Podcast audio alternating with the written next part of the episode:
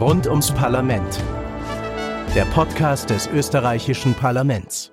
Hallo und herzlich willkommen zu einer neuen Folge von Rund ums Parlament, dem Podcast des österreichischen Parlaments. Mein Name ist Tatjana Lukasch. Schön, dass ihr wieder dabei seid. In den vergangenen Folgen haben wir darüber gesprochen, wie das österreichische Parlament international tätig wird. Und da gab es überraschend viel zu besprechen, von der EU-Gesetzgebung über diplomatische Tätigkeiten oder Wahlbeobachtungen in anderen Ländern bis hin zur weltweiten Stärkung der Institution Parlament als solcher. Aber die Mitglieder der hohen Häuser der Welt helfen sich auch gegenseitig, wenn es darum geht, ihre Aufgaben zu Hause besser zu erledigen. Und darüber, wie diese Art von Zusammenarbeit ganz praktisch aussieht, spreche ich heute mit meinen beiden Gästen. Und das tue ich, ihr habt es sicher schon gehört, nicht irgendwo da draußen in Wien auf einem Spaziergang, sondern seit langem einmal wieder im Studio aber nicht in irgendeinem Studio. Wir sitzen hier im brandneuen TV-Studio der Parlamentsdirektion. Es ist wunderschön geworden. Es leuchten Studiolichter von der Decke, Kameras umringen uns. Ein sehr schönes, repräsentatives Bild des Parlaments begleitet uns im Hintergrund. Also wir haben heute die Freude, in einem sehr professionell ausgestatteten TV-Studio aufzunehmen. Und ihr fragt euch, warum Studio? Weil einer unserer Gäste ist nicht hier in Wien, sondern in Podgorica, der Hauptstadt Montenegros. Also ganz passend zu unserem Thema internationale Kooperationen. Und es gibt noch eine Besonderheit in dieser Folge. Wir werden nämlich heute Englisch miteinander sprechen. And this is why I say hello Montenegro, hello Tiana Rosandic. Welcome to our podcast. Hello Wien, thank you for inviting me. I have to say that it has the flavor of a Eurovision contest, right? I just wanted to say that. That's very yeah. funny in this setting. yeah. May I introduce you, Ms. Rosandic? Mrs. Rosandic, you are, amongst other things, Foreign Affairs Advisor in the Secretary General's Office of the Parliament of Montenegro and National Correspondent for the European Parliament. But apart from that, you're also the Montenegrinian project leader of the Inter Pares project. We're going to talk about that a lot more today. Inter Pares is funded by the European Union, and it is, that's what its title says, a global project to strengthen the capacity of parliaments. And in the context of this program, you work together with Katharina Stourzh, my second guest today. Hello to you. Hello, everyone. It's a pleasure to be here uh, together with you and Tijana, with you online. Great that we have this talk today. Pleasure to have you in the studio here live with me. How do you think the TV studio turns out? I'm quite impressed actually, and it's the first time for me to be here. So it's kind of a privilege. right. Mrs. Stourzh, you are head of the Department of Parliamentary Cooperations in the Austrian Parliament. Among other things, you are responsible for the development and implementation of parliamentary cooperation. Is that right? Yes, exactly. That's that's the task of our division uh, together with the whole administration, with the MPs, and of course our partners. Mm -hmm. On its website, to talk a little more about the Interpares, like we introduced mm -hmm. before, the purpose of Interpares reads like this. And, dear listeners, it will get easier to understand everything after that sentence. Be prepared. This is a political slang, and we are going to explain that afterwards. Okay? So, it reads like this To strengthen the capacity of parliaments in partner countries by enhancing their legislative oversight, representative, budgetary, and administrative functions. So, Miss Stourzh. yes. This is your turn to explain us what that means in real life. Please give us a few examples. Yes, of course. Um, well, actually, it's it's very easy, and actually, on a very practical point of view, it's all about, you know, exchanging experiences of best practices. For instance, how do MPs exercise their oversight function in the parliaments? What kind of tools within the rules of procedure do they have? What rights of questions, the, the so called interpellation rights, for instance, how is this organized in the different parliaments? And for instance, we talked about it, how it is organized in the Montenegrin parliament, how is it organized in the Austrian parliament, and what, what can we learn from each other, and how was the development also made within the rules of procedures, but also, for instance, uh, how is the EU uh, coordination and, and the process of EU accession? How was it it organized in the Austrian parliament? And are there best practices for the Montenegrin parliament, for instance, to learn about that? But also, it's about the question of e law, about human resources, you know, the whole question, as you were saying, the whole structure of the parliament and the parliamentary administration, how can it be strengthened? And then we have actually two tracks, you know. We have, of course, the work on the administrative level, but also on the political level. And in all these projects we will talk about. Um, also, of course, MPs are very often involved, but it's true that the focus is a lot also in, in, in the projects on the administrative element, I would say. Okay. So now we heard about a lot of examples, but we kept to be on the surface. So there is no real practical story that uh, blows up in front of my mind. Is there one thing we can pick out, for example, how do you enhance the oversight functions of the Montenegrin parliament practically? And we can pick it out and tell a story about this one. Of course, there are two examples. For instance, that two colleagues from our budget office went to Montenegro, although we also had an online meeting still due to COVID. And it was kind of a workshop. And maybe Tijana can also then come in here and explain a little mm -hmm. bit from mm-hmm. her side.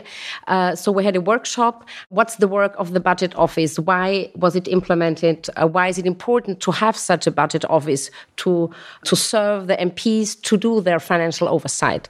On the other hand, we had a meeting and also workshop and seminar for instance, on the questions how MPs at the beginning of a new legislative period are kind of introduced to the whole parliamentary daily work and daily business. What would they need? What are all the services offered by the uh, parliamentary administration? And here, for instance, I think it was very interesting, Tijana, if you remember, um, we had we had these workshops, and when our colleagues from the Austrian parliamentary administration came back, they really kind of learned a lot also from your parliament. And then they try now to implement what they learned and what they see how you do it to implement that that in our kind of onboarding project and, and service center project for our uh, start of the legislative period. So there are many examples, I think, and actually very concrete work is done with the goal to port and to give best practices, in this case for the Montenegrin parliament.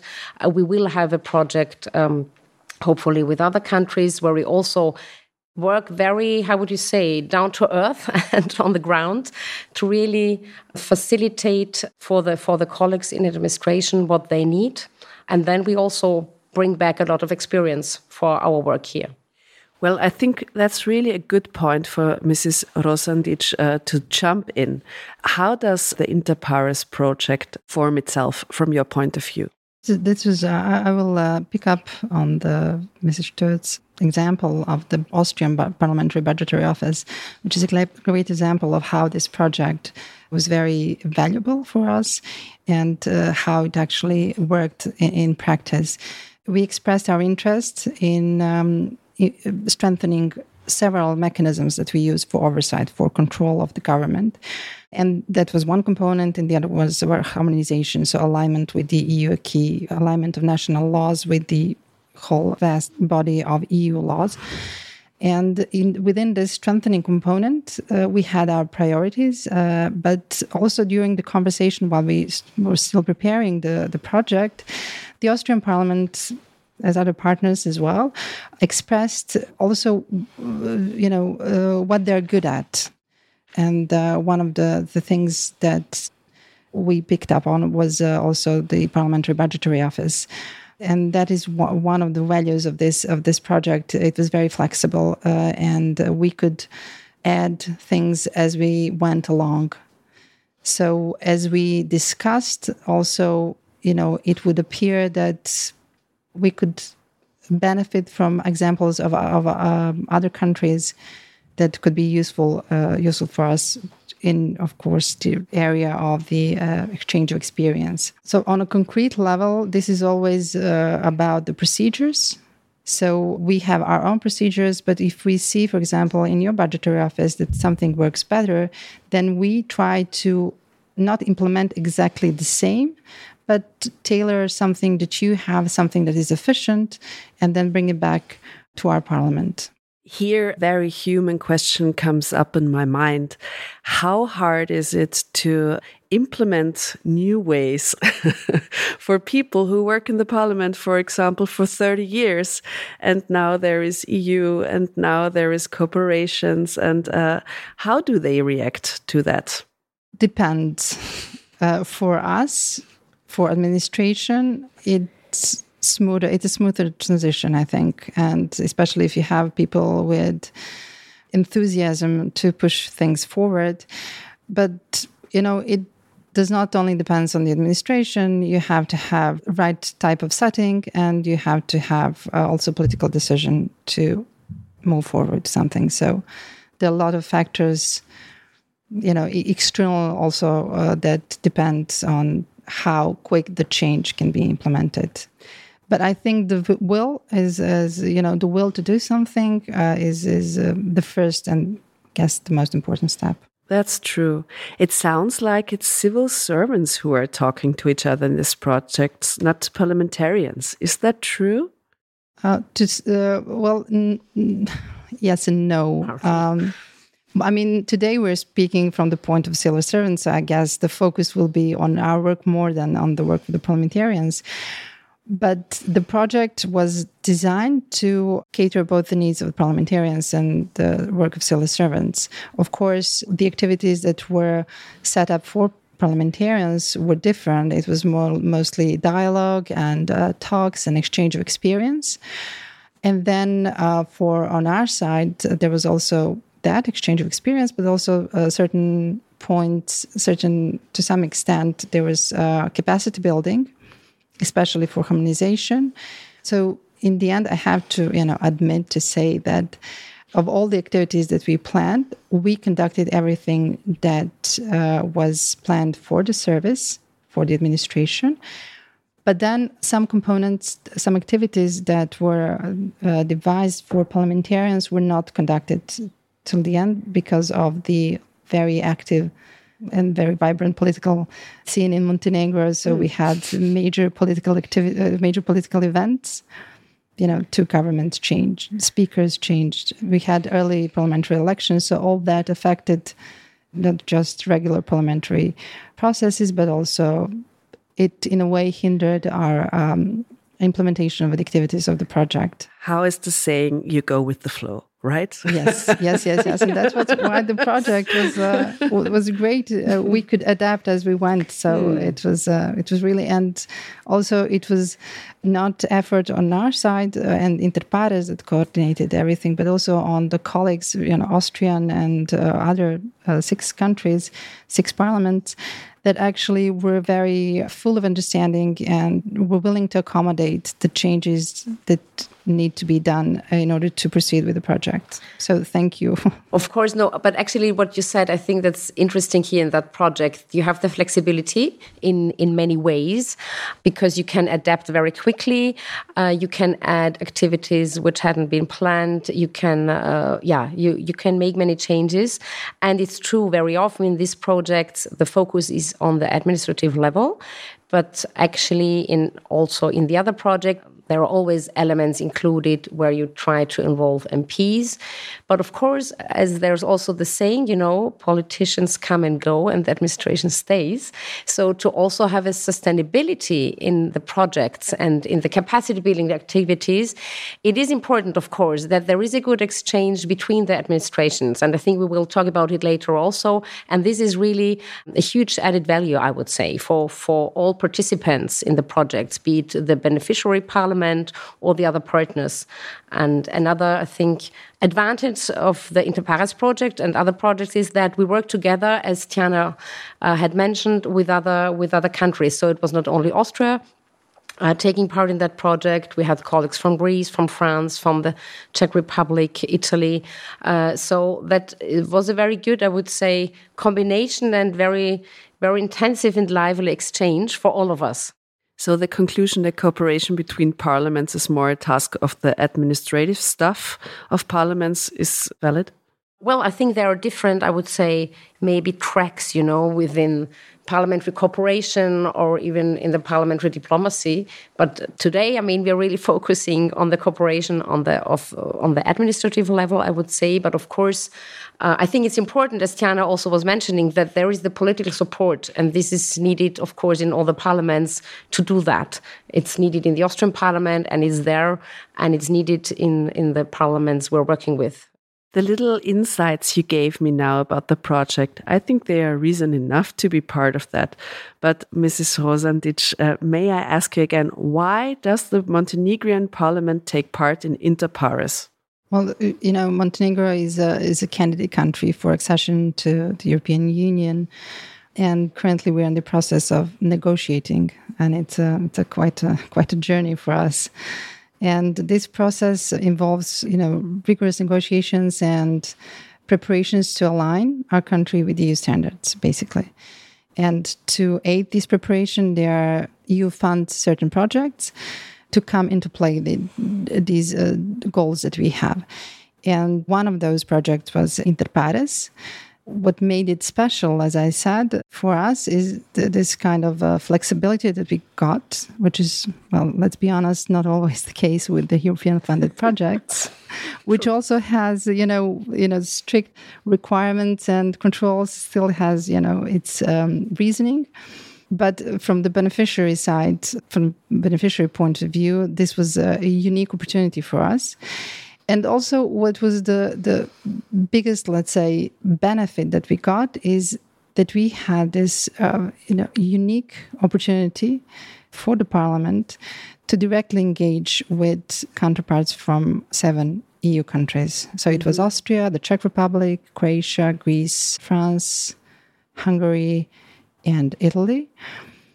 And um, we established this partnership in uh, 2021. And within the two years, there were a lot of doors opened for us to learn from EU member state parliaments, to share the ideas, share the experience, and in the end, to strengthen our uh, parliamentary practices. Mm -hmm.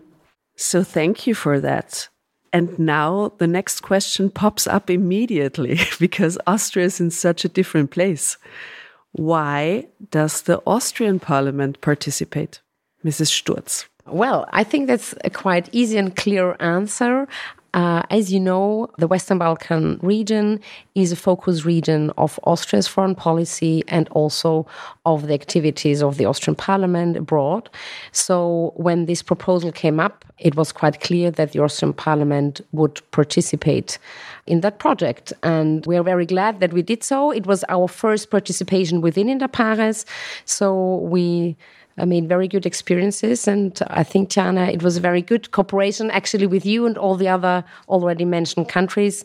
Uh, and then, as I said, uh, it's important. It's a flexible instrument, and it's really good to have a small group of EU countries working together with a beneficial country. And uh, for all of us, it really was good to have this comparative view and uh, this is also in other projects, but I think in Interpares and especially now uh, with the case of Montenegro, it was shown very well. And all of us really could profit from that. I think so. And also maybe in between the EU countries, which are very different themselves, right? Exactly, exactly. Mm -hmm. And to see the different ways how the parliamentary system is working, also the daily business is working. So for all of us, uh, there's always a great benefit, I would say. Mrs. Stourzh, Inter pares, as beautiful as it is with its Latin translated name amongst equals, is not the only cooperation of the Montenegrinian or the Austrian parliaments uh, they are part of. Can you name a few more for the Austrian parliament? Yes, of course. As I already said, we, we try to be very active in the countries uh, of the Western Balkan region. On the one hand, have a lot of bilateral activities. We have implemented and are still implementing the model of the democracy workshop of the Austrian parliament together with other parliaments. We just are on the way to do it in Albania, and the first step was done in June very successfully. We're working together with North Macedonia on the same topic. We had a twinning project together with the Hungarian colleagues and colleagues from Croatia in Bosnia and Herzegovina from 2019 to 2021 which was also for the Austrian parliament a great experience, I would say, where also the focus was on the administration, but also MPs and members of the different committees, of course, were involved. So there are many other activities. And maybe I really would like to mention one project uh, because there's also a link to Tijana. That was a great coincidence, I would say, and synergy also, because the Austrian parliament had established a fellowship program where the Austrian parliament invites colleagues from the six Western Balkan countries to come to Austria to work with us together for six weeks in different fields. And we had the pleasure also to welcome Tijana as one of our fellows from the Montenegrin Parliament. Uh, so you just stayed that Tijana, six weeks last spring. And so I wanted to mention the project as such because this is really a project from Austria. And actually, the Austrian Parliament here is a front runner because no other EU Parliament for now has such a program. Of course, the European Parliament has a fellowship program. And so we hope also maybe that other EU parliaments would follow. So it was a great experience to have you, Tijana, with the other colleagues here.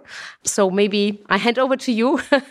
yes, absolutely. It was uh, it was wonderful, and uh, yeah, I too hope that other parliaments will establish this practice. I know that you have it with uh, not just Western Balkans, you have it with uh, Bundestag and German Bundestag. So it's it's a good practice, uh, not of, of this exchange of experience, and it's really it is a privilege to go to another environment which is similar but very different and to work with other with your colleagues with professional teams so it is always you know you have this let's say always introduction into a fellowship and then you have introduction to in my case austrian parliament so general things uh, daily operations so legislative process etc but then the fellowship is tailored to what I do back home in Montenegro.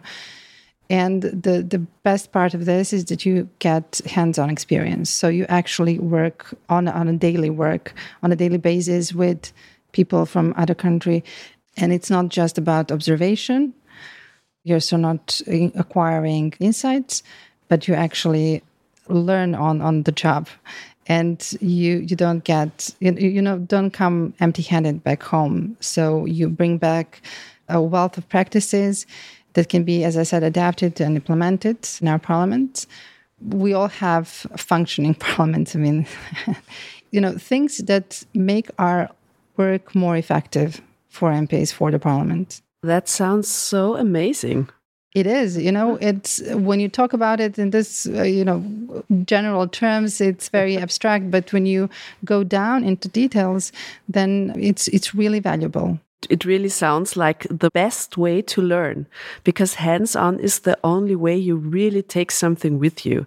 And working with your colleagues or new colleagues in the same field for six weeks is something really valuable you can bring home. That's such a good program. and also, you know, being in Vienna was also amazing. yeah, yeah, we, we share that. and also for the Austrian Parliament, I think it's really great experience because, of course,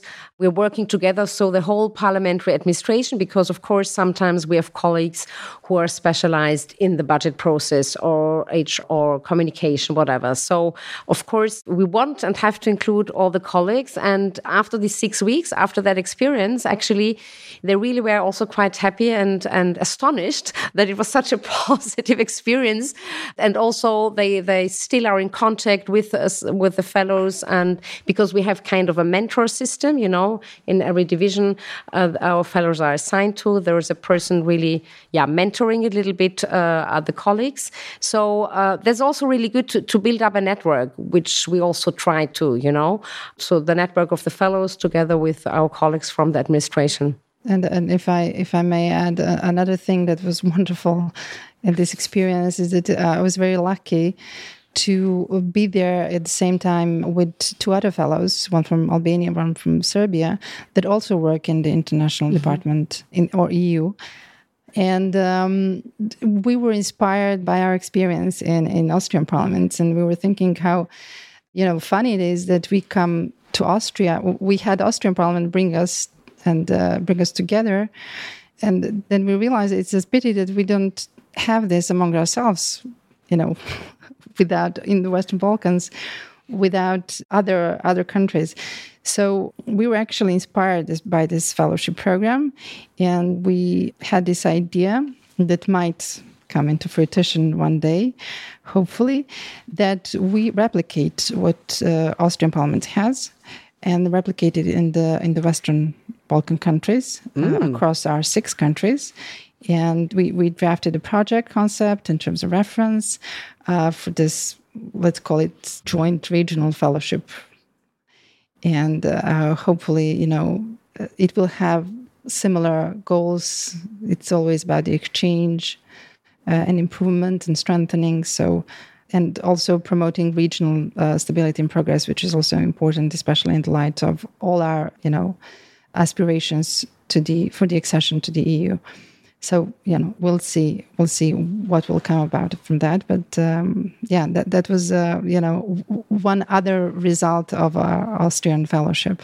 Which is great actually. I mean we really were impressed and kind of honored that you took that idea and developed it further. And you were also mentioning, I think it was quite important for us also to see and in general, because we're also talking a lot always regional cooperation is so important. And I think this really is an example of lived regional cooperation, uh, which is great and another kind of yeah, result of that project and, and the program, which we are um, conducting with a partner in the region in Belgrade, the European Fund for the Balkans. So we already achieved some results and, and, and further projects. Yeah. That's and great. that's what I love about international cooperation. You start with one thing and then you end up with, you know, 10 different results that you never expected. Exactly. Yeah. And this is this is the sense of it also, I would say. and to have study visits and all the other kind of activities, then also with other countries and other countries also get inspired, I think also this feels so much for what I think the EU should be. I'm, I'm, I'm, I'm really, I got a fan through this talk of this project. I, I just really appreciate it. Good. I have one more question to the both of you. I think Mrs. Stourzh uh, should start with her answer. Uh, in the past episodes, we talked a lot about parliamentary diplomacy, and there is some overlap with the type of cooperations we were just talking about, it seems to me. Is that true? Partly, I would say, yes, of course, because as we were mentioning already, there is a kind of combination of activities where we involve the MPs. This is also part of parliamentary diplomacy, I would say, talking with the colleagues on the committee level or, or, or within also, for instance, the bilateral parliamentary groups, which we also try to involve when we have study visits or, for instance, when we have also within the framework of the fellowship program, we will have a so called joint seminar when we bring together two generations. And then, of course, we want the group to meet our MPs.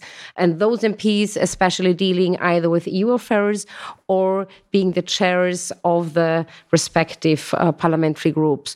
So there are synergies and overlaps, which is, I think, very important and very good. And then, for instance, we had two years ago a TAIEX project in North Macedonia. So uh, that was also driven by our chair of the Standing EU Subcommittee of the National Council and the French counterpart.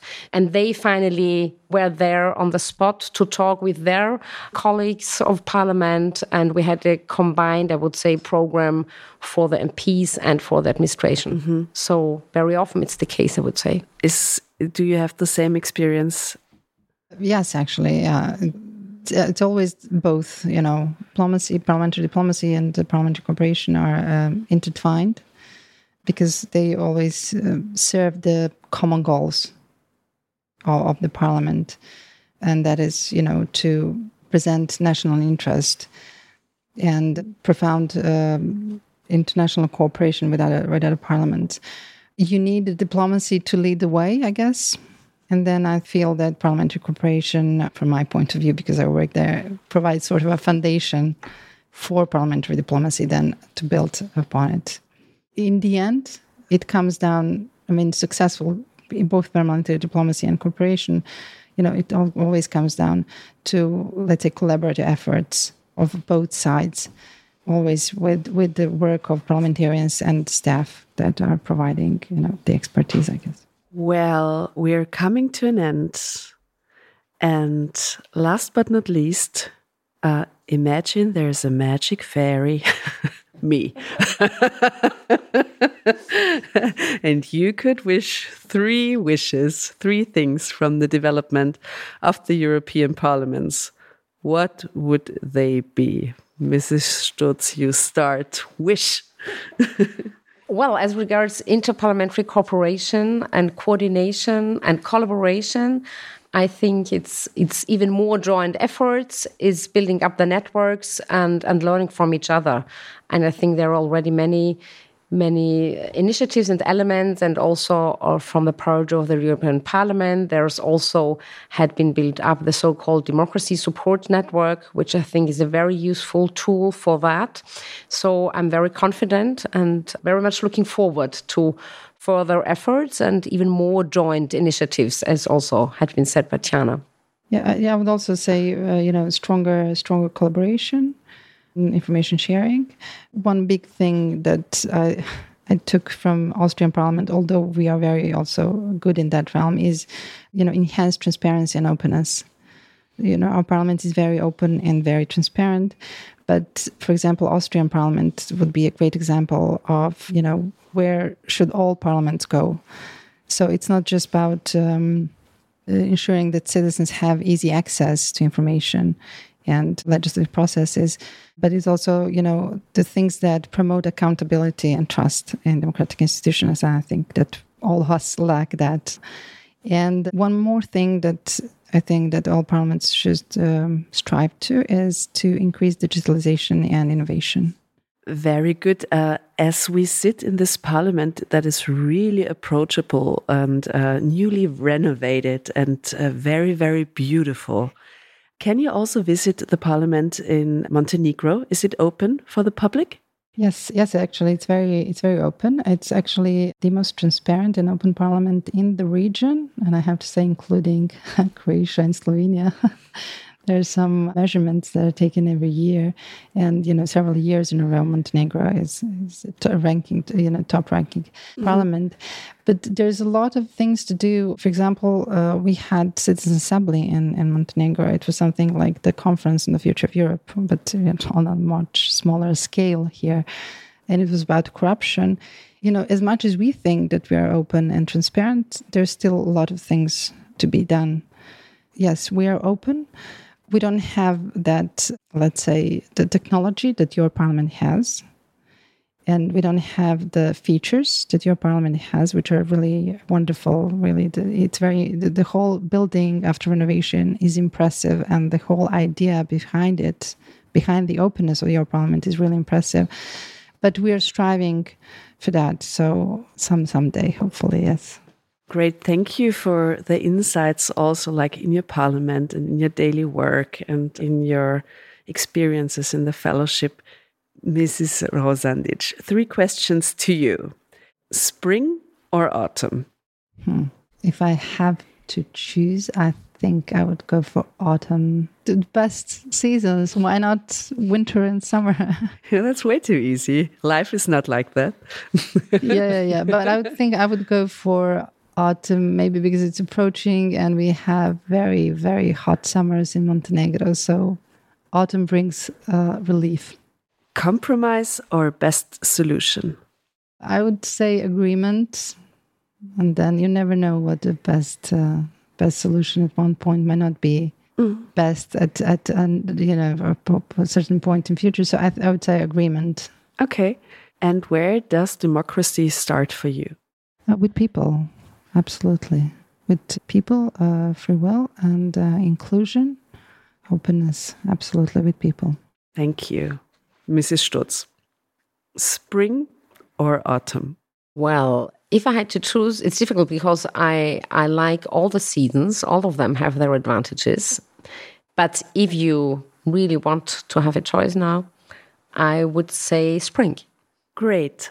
Compromise or best solution? I guess very often the compromise is the best solution. And compromise, in the best sense, it is very often, it should be the best solution. And where does democracy start for you? Well, I would say working in the parliament, I would say in the parliament, but uh, as Tijana also was saying, with people, especially with the youth, I would say that's important for me. Thank you, Mrs. Rosandic. And also thank you in the studio, Mrs. Stourzh, for uh, giving us such a rich experience of your cooperations. Thank you so much. It was a pleasure. And bye bye, Tijana. bye, thank you, thank you for inviting me to share our experience and uh, for, for this wonderful talk. Bye.